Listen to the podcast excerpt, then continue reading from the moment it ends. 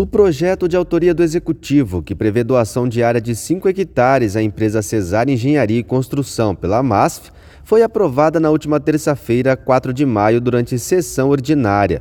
O vereador Delei Pinheiro destacou a importância do projeto junto com o programa do governo federal. O Executivo elaborou um projeto juntamente com a, a MASF, Caixa Econômica, é, obedecendo os critérios do programa da Casa Verde e Amarela, nos enviou.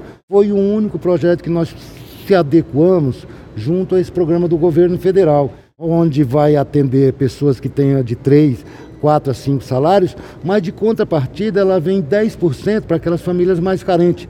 Kelson Carvalho, direto da Câmara Municipal de Campo Grande.